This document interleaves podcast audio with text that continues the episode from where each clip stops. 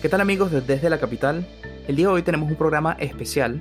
Vamos a estar hablando sobre las convenciones aquí en los Estados Unidos, tanto del Partido Demócrata como del Partido Republicano. Y a diferencia de todos los otros programas, vamos a tener a dos invitados. Vamos a tener a Larry Rubin, representante del Partido Republicano en México, y por el otro lado Alicia Campos, miembro del Partido Demócrata, que entre los dos vamos a evaluar la lectura de cada uno de ellos de, los distintos eventos, el hecho de que estos sean eventos online, los mensajes que estuvieron mandando, las repercusiones, quienes vieron, cuántos votos estos pudieron jalar, así que no se lo pierdan, está extraordinario este programa.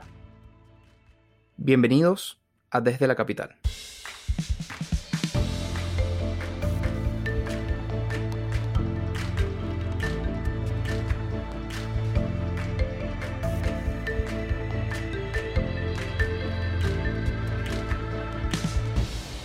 Bueno, continuando con el programa, amigos, hoy estamos de manteles largos. Eh, les presumo que tenemos a Larry Rubin, que es presidente de la American Society en México, representante del Partido Republicano también en México y además es columnista en distintos medios como Reforma, CNN, Forbes, entre otros. Y estamos sumamente felices, Larry, y contentos que nos puedas platicar pues al contrario, muchas gracias, Rodolfo. Muy contentos de, estar aquí con, ustedes y, con gusto platicarles un poco de lo que está sucediendo eh, eh, entre Charlotte y, TC, ¿verdad? Porque es más virtual que nada, pero, eh, pero definitivamente creo que ha sido una convención fuera de serie. Yo tengo una pregunta en lo particular. A diferencia de la demócrata, donde están grandes nombres, expresidentes, esta convención ha tenido la particularidad de que está el círculo más cercano, sus, hijos, e inclusive su hija chica, eh, esta Tiffany, ya también habló, su mujer. ¿Por qué están hablando sus hijos y no expresidentes y demás? Lo hace mucho más personal el hecho de que tus hijos hablen bien de ti y no los grandes próceres. Y ¿no será también que en su momento quiera darle el empujón a alguno de ellos para que se dedique a la política? Pues mira, la, realidad yo creo que es más, eh, tiene que ver con lo primero. El, presidente Trump está queriendo llegar al electorado de una forma eh, visto como un, como un ser humano, ¿no? O sea, más allá de el presidente, que, que es lo que es, ¿verdad? Eh, que, que, la gente vea que es una persona humana. Y si tú ves los mensajes inclusive de Kellyanne Conway y de las personas que lo conocen, la secretaria, la, la speaker, ¿no? Este, la realidad es que, que el, que el presidente está buscando que la gente empatice con él y diga, mira, el presidente es una persona que tiene hijos, tiene problemas, ¿no? Tiene eh, obstáculos, es muy humano, ¿no? Eh, eh, creo que la, muy bien la, la, en uno de los casos comentó una de las, de las oradoras que cuando tuvo que estar en el hospital, al día siguiente el, el, el presidente le llamó para ver cómo estaba, ¿no? Entonces, se está enseñando ese lado del presidente que pocas veces se conoce, porque generalmente escuchamos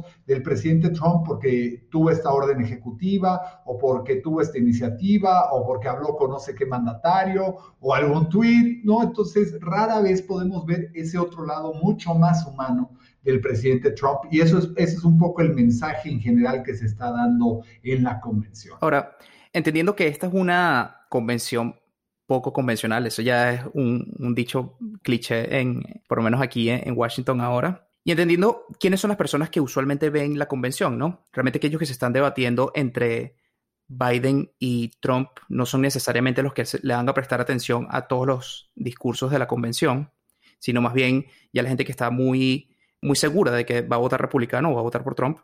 Entonces mi pregunta sería, ¿qué, representa la convención en, este caso? El, ¿Cuál es el objetivo de la convención. Claro, Alfredo, y, creo que, la política ha cambiado en, recientes fechas, particularmente cómo hacen política, cómo hacen campaña los dos candidatos, el Partido Demócrata y el Partido Republicano, eh, por el tema de COVID, ¿no? O sea, antes era mucho handshake, vamos a ir directo con la gente y ahora no se puede hacer eso. Entonces yo creo que, eh, que centralmente sí eh, es, eh, es, poder tener a la base motivada, la base que va a salir de cierta forma, ahora virtual, pero va a salir a conseguir votos, ¿no? Porque en Estados Unidos, pues tú bien conoces que, que, el tema es que otros consigan los votos, o sea, los votos no, no, no necesariamente vienen del presidente, sino vienen de alguien que conoce a alguien, que le dice, oye, vota por el presidente, mira, va a ser mejor para nosotros.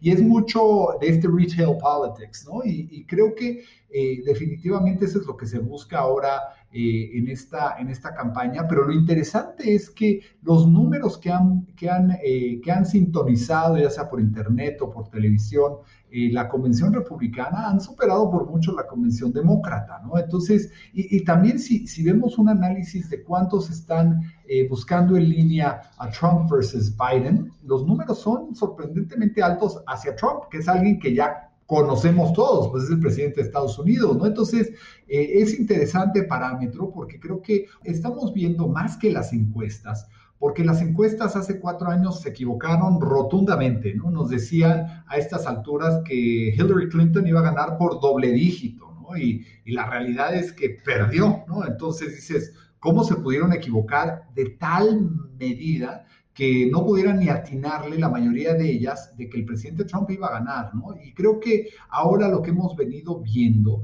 es que estas mismas encuestas han venido bajando eh, el porcentaje eh, de, lo que supuestamente podría ganar Biden. Eh, antes estaba hace dos meses en doble dígito, ahora ya está en un dígito y sigue bajando, ¿no? Yo creo que parte de lo que va a suceder, y ese es momento clave, va a ser a partir de, de finales del próximo mes, cuando ya arranquen los debates, ¿no? Eso va a ser un momento crucial porque vamos a poder ver eh, ahora sí que tete a tete, ¿no? O sea, comparado uno tras otro al, al, presidente Trump con, con el candidato Joe Biden. Larry, eh, tú que estás muy cercano, no nada más a la comunidad mexicana, sino a toda la latina, ¿cuál debe de ser justamente el secreto o, el mensaje que los republicanos le tienen que mandar a los latinos tomando como base que somos la, la ahora sí que la, la minoría más grande, 13% del voto es de los latinos. ¿Cuál tiene que ser el mensaje dirigido hacia, hacia los latinos?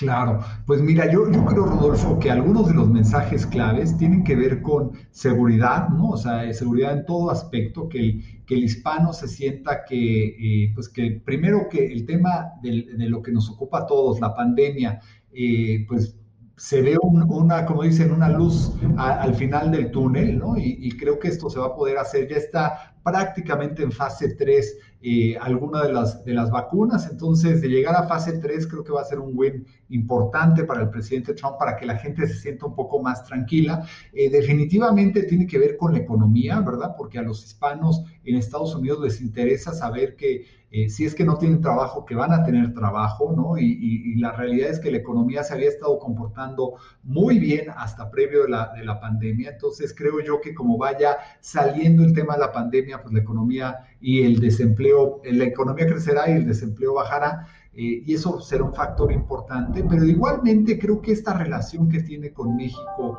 el, mandatario eh, de Estados Unidos es muy importante porque también refleja una tranquilidad eh, pues para, para, los que están en Estados Unidos, porque a fin de cuentas, y, ahora sí que en esa minoría que tú decías, Rodolfo, la mayoría de ellos son mexicanos, ¿no? Entonces, eh, el hecho de que, de que los mexicanos, mexicano, americano, americano, mexicano se sienta tranquilo, que pues ya hay un USMCA que ayuda mucho a la economía mexicana, hay un acuerdo migratorio que también es un tema de preocupación eh, para la comunidad hispana, que va a ayudar a bajar los números de indocumentados, ¿no? Y, la relación, eh, la relación que tiene el presidente Trump con el presidente López Obrador creo que es, es positiva. Eh, no quiere decir que, el presidente Trump eh, permitirá que, en dado momento, pues si hay algún, eh, algún tema que, que le interese a Estados Unidos, pues va a presionar por ello, ¿no? Pero creo que esos son factores importantes. Y también otro, otro de los aspectos viendo, eh, por lo menos hasta ahora, cómo se ha desarrollado la convención, podemos ver a, a un Trump o a, un partido republicano tratando de, de, cambiar un poco sus posturas o la forma en la que se persiguen posturas con temas que fueron de repente un poco controversiales en el 2016, ¿no? Por ejemplo, eh, el tema de la, de la migración y la migración legal fue como bastante principal durante el 2016 y ahorita tuvimos una, una ceremonia de naturalización incluso en la misma convención. La Casa Blanca. En la Casa Blanca, exactamente, y la gran, la gran presencia de speakers afroamericanos también, un poco para hacer el contraste de, bueno, también hay un sector dentro de los votantes afroamericanos que no necesariamente quieren votar por los, eh, por los demócratas, ¿no? Trump estaría tratando de cambiar la forma en la que los persiguen también con determinados problemas o con... Sí, muy cierto, Alfredo. Yo creo que, que eso es lo que también se busca. Tuvimos eh, uno de los oradores eh, obviamente importantes en esta convención ha sido Rick Grenell, ¿no? Eh, Rick, Rick el ex embajador de Alemania, es de la comunidad LGBT abierto, ¿no? Y, y, él no solamente ha sido embajador, estuvo como director de, de seguridad nacional, sino, sino verdaderamente, pues, pues se ve esta diversidad en los amigos inclusive del presidente Trump. ¿no? alejándolo un poco de ese estigma que trató de crear el Partido Demócrata sobre el presidente. ¿no? El presidente, lo que sucede es una persona muy abierta y, directa, ¿no? Entonces, pues para los políticos y para los que estamos acostumbrados a escuchar a los políticos, es difícil a veces eh, escuchar a alguien que es tan frontal, ¿no? Y cuando a él algo no le parece, lo vas a saber en Twitter o lo vas a saber porque lo, se lo dice a la cara, ¿no? Y eso es, eh, e, eso es eh, muy interesante porque pues lo que no tiene el presidente Trump es, como dirían en México, ni pelos en la lengua, ¿no? Y, y tampoco él lo ha dicho, él tampoco es diplomático. Él, si algo no le parece, se lo va a decir frontalmente a un mandatario, ¿no? Y, creo que esa es una parte importante, pero definitivamente eh, se está acercando a la comunidad afroamericana, porque yo no creo que Kamala Harris la candidata del de vicepresidente del lado demócrata va a poder acercarse a esa comunidad. Eh, definitivamente eh, el presidente tiene mucho más historial que, que, contar. Barack Obama en su última etapa no pudo acercar suficiente o, lograr suficiente para la comunidad afroamericana. Entonces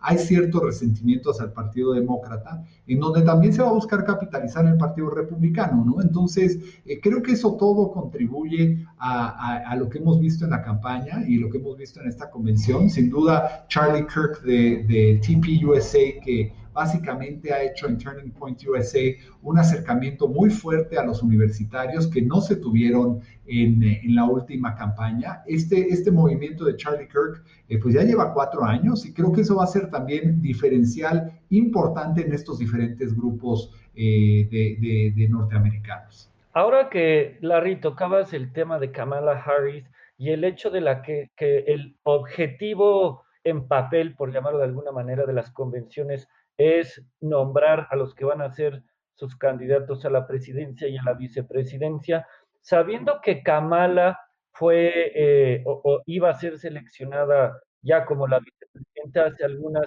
semanas, ¿tú crees que eh, electoralmente hablando continuar con Mike Pence es un acierto o que hubiera nombrado a alguien como Tim Scott, que por cierto me encantó el discurso que dio el primer día de la convención, donde él como afroamericano explica cómo es que el presidente Trump está de su lado y apoya el movimiento Black Lives Matter. Una figura de color, no precisamente una mujer, pero alguien como Tim Scott, que lo hubieran podido nombrar para darle contrapeso al hecho de que los demócratas van con una mujer afroamericana, o Mike Pence va mejor porque electoralmente puede conseguir más votos. Pues mira, yo, yo creo, Rodolfo, que de cierta forma el norteamericano eh, ve claramente a través de estas estrategias eh, electorales, ¿no? De que, de, que, de que, un candidato busca a, su running mate para atraer a cierto grupo de votantes, ¿no? En este caso, Kamala a las mujeres, Kamala a, a los afroamericanos o inclusive a las minorías, ¿no?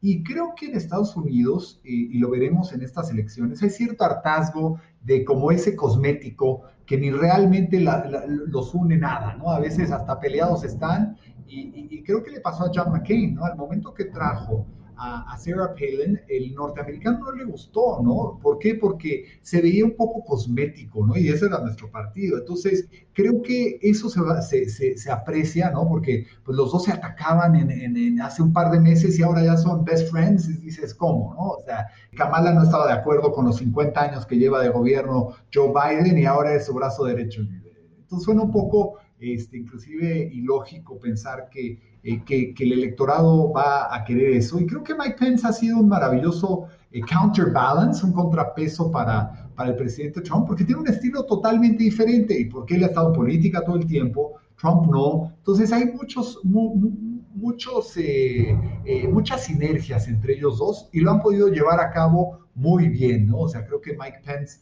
pues ha sido alguien que haya, haya permanecido, haya perdurado a pesar de, de lo difícil que a veces es estar en, un puesto como ese. Ahora, después de, una semana de convención, en tu opinión, ¿qué debería pasar? O sí, incluso podría ser algo hasta simbólico, pero ¿qué debería pasar para que, digamos, Donald Trump salga de esta convención con alguna victoria política?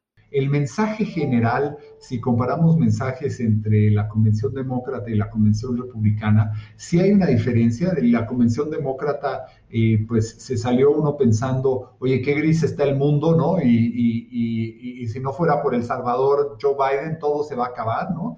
Y, creo que el mensaje con, eh, el Partido Republicano es eh, vamos a ver por un mejor Estados Unidos. Si está Donald Trump va a ser mucho mejor, ¿no? Y, no es tan de por sí lo que estamos buscando todos después de esta difícil pandemia, de estar metidos en nuestras casas, pues es un poco de hope, ¿no? De esperanza, ¿no? Y, el escuchar un mensaje en donde todo es gris y todo es negro, pues creo que no ayuda a nadie, ¿no? Y, el electorado creo va a reaccionar muy bien el 3 de noviembre para entonces también escoger la, la, la eh, la, elección de, del presidente Trump como, como, como el próximo eh, presidente y también porque tiene tarea pendiente, ¿no? Tarea pendiente que el Congreso no le aprobó, el tema de infraestructura, el tema de la reforma de salud, algunos temas muy importantes en política exterior como puede ser Venezuela y quitar finalmente al dictador Maduro eh, o apoyar a que haya democracia en Venezuela en, la península eh, eh, de Coreas, ¿no? Eh, de igual forma,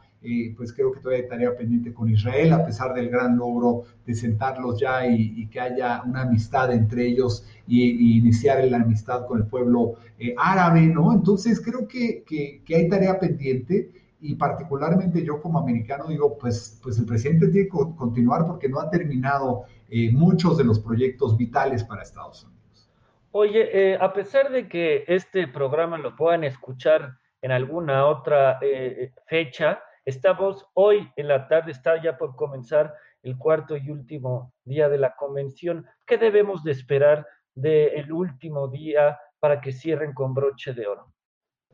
Pues mira, yo creo, yo creo que, que, va a ser interesante. Primero, el, eh, naturalmente, el mensaje de cierre del presidente Trump es lo que se va a llevar la, la noche, ¿no es cierto? Y, y, y, creo que hemos escuchado muy buenos speakers a lo largo de, de, de, esta, de esta convención, gente que inclusive trabaja para el presidente Trump, que han podido explicar un poco de cómo es trabajar con el presidente Trump y, y, cada uno, incluyendo a Kellyanne Conway, ha, ha dicho su punto de vista, ¿no? Eh, es alguien exigente, nos queda, no nos queda la menor duda que el presidente Trump es exigente con su gente y es exigente consigo mismo, ¿no? Y, creo que eso es lo que esperamos de un presidente, no es que eh, eh, no esté invitando a gente a una fiesta, está invitando a que trabajen por el pueblo norteamericano y verdaderamente saquen mucho lo que está pendiente. Y, bueno, algunos pueden y algunos no pueden, ¿no? Como en cualquier otra relación eh, de, este, de esta naturaleza, ¿no? Pero creo que vamos a esperar un muy buen mensaje del presidente Trump y, definitivamente eh, un muy buen cierre y, creo que, que, nuestra presidenta del partido, Ronna McDaniel, pues también va a dar unas palabras clave que, que, que van a servir como, eh, como, em, pues como leitmotiv de, de, de la convención. Pues bueno, continuando con el programa, amigos, nos acompaña Alicia Campos, quien ya fue candidata a lo local para la Cámara de Florida y en este momento se encuentra como estratega del Partido Demócrata, en lo particular hacia los hispanohablantes y en este momento está siendo la estratega de Julie Jenkins, que está contendiendo para un curul o para, un, para ser representante en la Cámara Local en la Florida. Bienvenida, Alicia. Hola, mucho gusto, gracias. Oye, pues para eh, empezar, queremos platicar de cómo va la campaña y también en lo particular sobre tu lectura de la, convención demócrata que por primera vez en la historia se hizo de manera digital. ¿Cuál fue la repercusión? ¿Cuál fue la respuesta? ¿Cuántos votos va a generar ¿Cuál, es tu lectura del evento? Muy bien. Yo tuve el placer de estar en, Filadelfia en agosto 19, cuando Obama estuvo dando su discurso en el Museo eh, de Revolución Americana.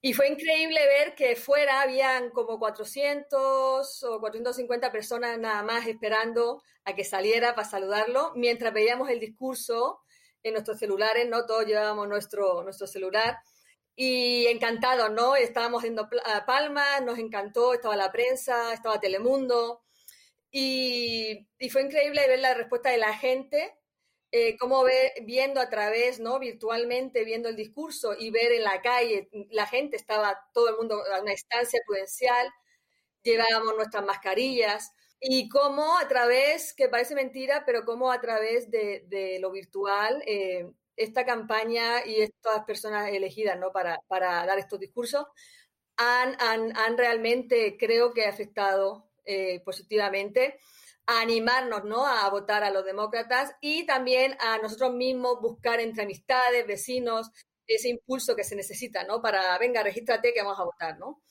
En cuanto al discurso de Obama, eh, se me hizo fascinante que por fin, tras tanto tiempo que hemos estado esperando que venga, que mencione a Trump, que ya lo ataque, ¿no? Directamente. Por fin lo hizo, lo hizo en este discurso.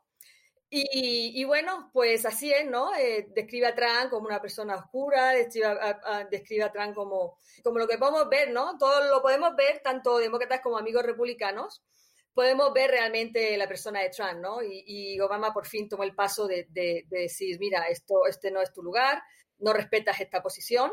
El mundo, e internacionalmente, yo ahorita estoy en España, y el mundo está en contra de Trump. O sea, es algo, es algo que nadie, nadie puede negar, ¿no? En cuanto a otros discursos que pudimos este, escuchar, teniendo en cuenta que estamos en una crisis de sanidad, una pandemia, en Estados Unidos eh, esta crisis de sanidad, como está afectando a la población, teniendo en cuenta la crisis eh, económica, evidentemente a nivel mundial, debido a em, las consecuencias de la pandemia, cuántos negocios, yo hablo de Florida específicamente, cuántos mil y pico negocios solamente en el área de Tampa han cerrado, han tenido que cerrar.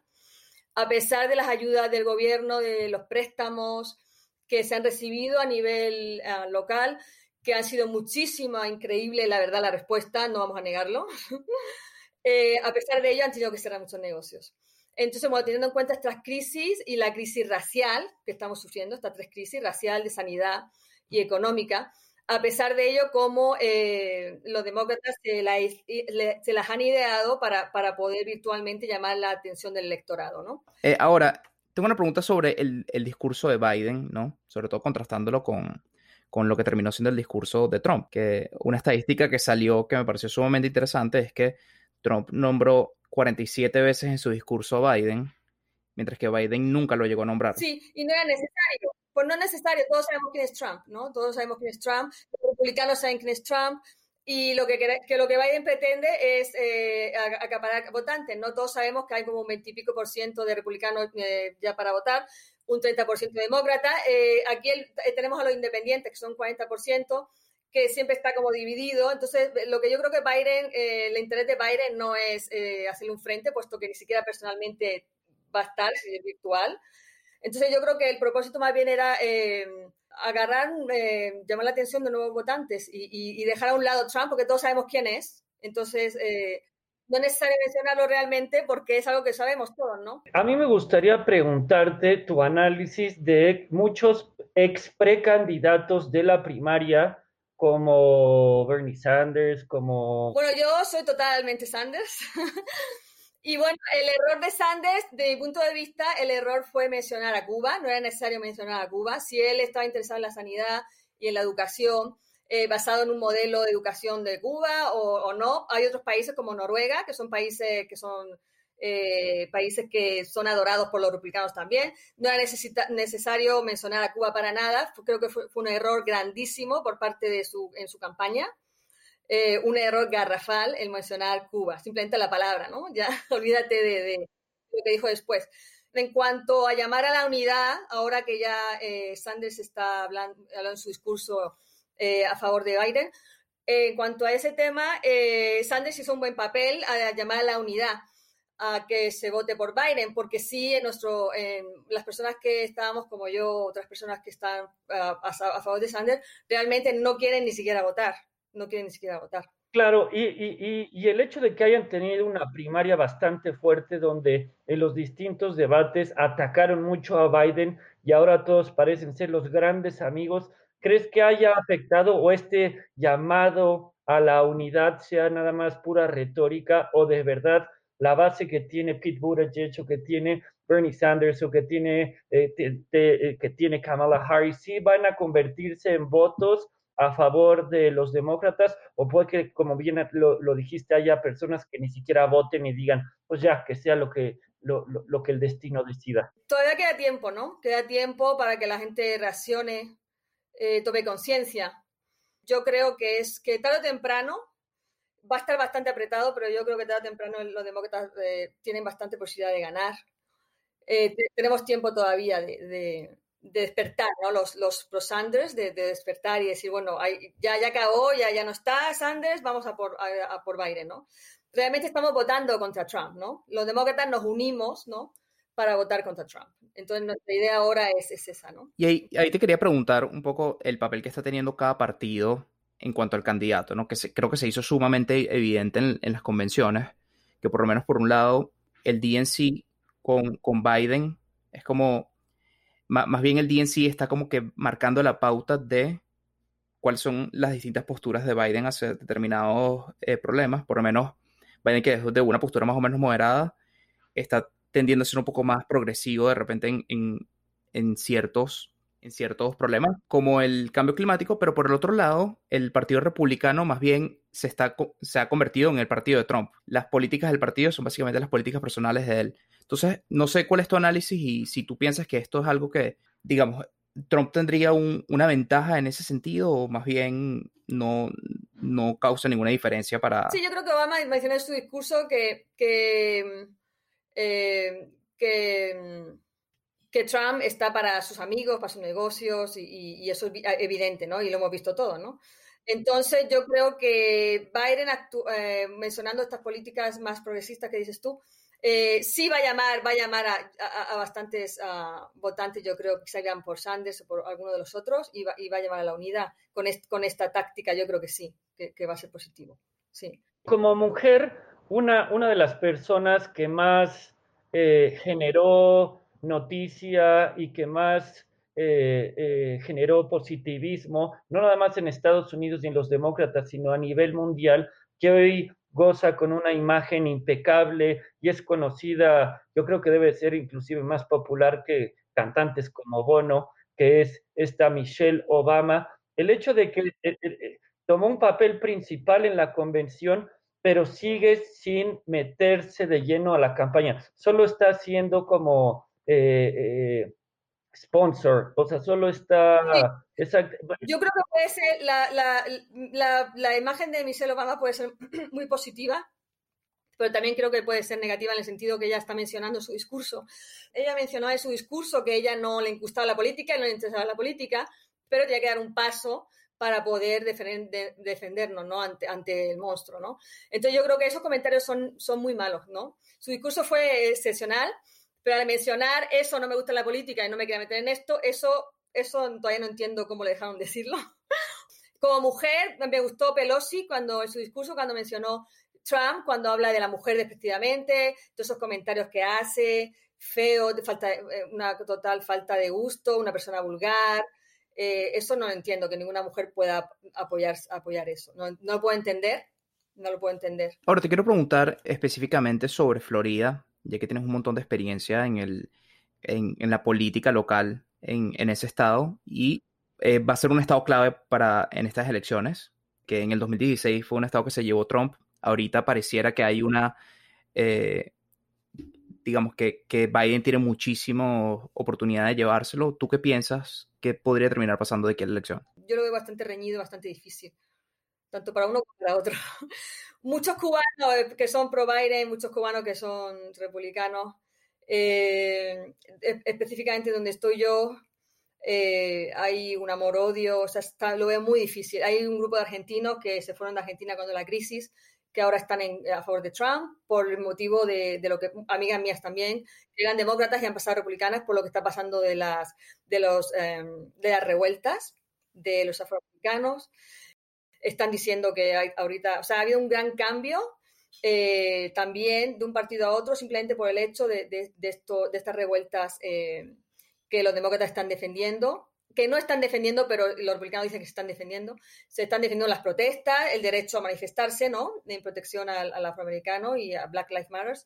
Pero eh, el republicano está usando estas revueltas para atacar y creo que lo está consiguiendo porque yo desde la calle estoy viendo amistades eh, eh, de Argentina que vinieron en la época de la crisis que ya están atemorizados y dicen que si gana Biden va a ser, esto va a ser otra vez, que esto va a ser eh, otra vez lo que pasó en Argentina o los cubanos va a ser como pasó con Castro que viene el socialismo, que viene el comunismo, ¿no? Que eso es lo que la gente en la calle está pensando, que no, gente que no está educada, gente que no sigue los discursos, gente que lee sobre, sobre las enmiendas, sobre lo que es el, los proyectos de, de, ley, gente que no está informada, no tiene educación en la política, entonces se están dejando llevar por, lo, por los medios de información, se están dejando llevar por, por lo que es en Facebook, por los memes, por, por, es un desastre, realmente es un desastre.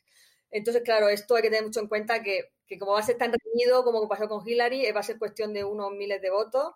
El voto electoral, el voto popular, eh, está muy, muy, muy, yo muy difícil, no. tanto para uno como para otro. Y ahora, ahora ¿qué, ¿qué, debería hacer Biden si quiere llevarse ese estado? O sea, ¿qué cosas debería tener cuidado y asegurarse de que sucedan? Pues yo creo que ponerse la mascarilla y venirse para acá, para Florida, y empezar a patearse las calles. Yo, yo creo que eso es un buen efecto, como pasó con Obama cuando él ganó. Eh, patearse las calles, como hacíamos todos, de puerta en puerta, llamando uno por uno y ponerse su mascarilla y mantener su distancia y, y meterles muy, muy fuerte. Eh, la campaña que llevo yo con Jenkins, estamos haciendo de todo. Yo estoy haciendo reuniones con latinoamericanos, estoy mandando emails a todas las amistades que hagan networking, o sea, como una red para que todos eh, obliguen a otros o eh, quieran decirles eh, vamos a registrarnos, vamos a votar, vamos a ir juntos o vamos a hacerlo por correo.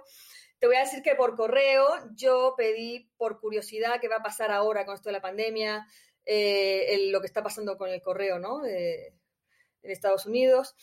En concreto en Florida, yo pedí mi boleta para votar las primarias eh, para los demócratas, las primarias demócratas, y nunca lo recibí, nunca recibí mi boleto. Y lo pedí dos veces. Entonces ahora yo veo la duda ahora qué va a pasar cuando estamos todavía esperando, y todavía estoy esperando mi boleta para hacerlo por correo, votar por correo. ¿Qué va a pasar? ¿Va a llegar o no va a llegar? Yo ahorita ya tengo que estar llamando a Division of Elections para ver qué está pasando con eso, porque a mí no me llegó, no me llegó la boleta. Ahora, eh, estamos a días, porque este mes, el 29 de, de, septiembre, es el primer debate que hay que esperar, porque una cosa es la convención, donde pues están todos los que están de tu lado y es todo bonito y todos se apoyan y todos los que están son o voluntarios o gente que te va a apoyar o que ya te ha estado apoyando. ¿Qué, qué debemos de esperar de estos debates? ¿Crees que sean sumamente vitales de que si eh, Joe Biden destroza a Trump o por el contrario pueda, pueda hacer justamente esto lo que haga que la balanza se vaya de un lado o del otro? Vamos a estar viendo nada más polarización, puros ataques. ¿Tú ¿Qué crees que vayamos a ver en menos de un mes en estos, en estos debates? Yo creo que Kamala, Kamala Harris, eh, va, yo creo que va, va, a tener fuerza, va a tener fuerza y lo va a tener fácil, yo creo. Bastante y fácil. entre Biden y Trump. Y Biden, pues depende, ¿no? De cómo lo preparan, cuánta energía tiene Biden, lo que muestre. Porque Trump se va, por supuesto, a desquitar, ¿no? Va, va, a hacer todas las ganas posibles. Y, ya sabemos qué esperar de él. Eh, la expectativa es Biden, ¿no? ¿Cómo va a actuar? ¿Cuál va a ser su nivel de energía? ¿Va, ¿Va, a atacar de vuelta o va simplemente a centrarse en lo que él cree que debe ser la política que va a emplear? Que se enfoque en eso y olvide lo que él, que Trump pueda insultar, pueda decir, pueda, tiene que seguir una línea y para adelante, ¿no? Y le voy a hacer ahorita una pregunta que esta, esta se la hacemos a todos nuestros invitados, ¿no? Eh, ¿Cuál sería el mejor consejo profesional que, que, le han dado a lo largo de toda su carrera? Ah, buena pregunta. Eh, yo, yo pensaría, eh, eh, la palabra en inglés tiene difícil traducción en español, eh, pero particularmente lo, lo, resumiría en dos, si me permites, Alfredo. Uno es tener visión y ser, y ser truthful, ¿no? Este, no sé cómo traduciría eso exactamente al español, ¿no? Pero eh, en todo lo que hagas, ¿no? Si tú piensas que, eh, que o crees en algo verdaderamente, pues que, que lo hagas, ¿no? Y, eso es un poco también por qué me ha llevado a, a, defender la plataforma del Partido Republicano, a pesar de que no me pagan, ¿no? Eh, y hacerlo de todo corazón, porque yo creo en ello, ¿no? Y, y aunque mi hermana es demócrata y, y, y, está en Chicago, ¿no? ¿Verdad? ¿Qué más demócrata podría ser que eso? Eh, eh, la, la, verdad es que, que yo lo creo y, y, a veces pueden o no estar de acuerdo conmigo como mi querida hermana, pero nos seguimos queriendo, nos seguimos amando y así es Estados Unidos, no porque, eh, no porque alguien cercano a ti sea de, de, pensamiento diferente, debes estar enojado, al contrario, pues esa es la diversidad que existe y que debe existir en cualquier nación en mi, bueno, en mi caso eh, individual, claro, estoy dando mi, caso individual, me resultó muy fácil meterme en, en el tema de la política, me resultó, muy fácil fight for office, para mí fue muy, muy, fácil, porque mi distrito, eh, pues hacía, hacía falta gente que hablara español. Por supuesto, el mejor, el mejor consejo es conocer a todos los políticos de tu área, eh, enfocarte realmente en qué, en qué, tipo de política te gusta. Muy bien, el consejo, por supuesto, Juan de Dios fue el que me dio. el consejo que me dijo, tú que eres tan social, métete directamente con la gente, ¿no? Hacer campaña, preséntate si te gusta cierta posición y probablemente yo me presente en dos años otra vez. Y, y nada, conocer, ir a la prensa sin vergüenza, ¿no? Y, ir uno a la prensa y presentarse como uno es, que es lo que a la gente le gusta realmente. Pues muchísimas gracias. Gracias.